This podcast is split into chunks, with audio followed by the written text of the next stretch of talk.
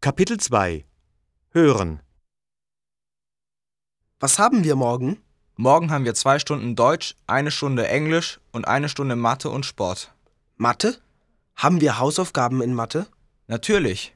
Zwei Seiten Übungen. Ach ja? Hast du sie schon gemacht? Ja, sie sind gar nicht schwierig. Das geht ganz schnell. Und Deutsch, was müssen wir lernen? Für morgen nichts. Hast du das Buch gelesen? Was? Die Physiker von Dürrenmatt? Ja, genau. Ja, ja, ich habe es schon gelesen. Und in Sport, was machen wir? Spielen wir Volleyball? Nein, ich glaube, morgen laufen wir. Laufen. Hm, das mag ich nicht.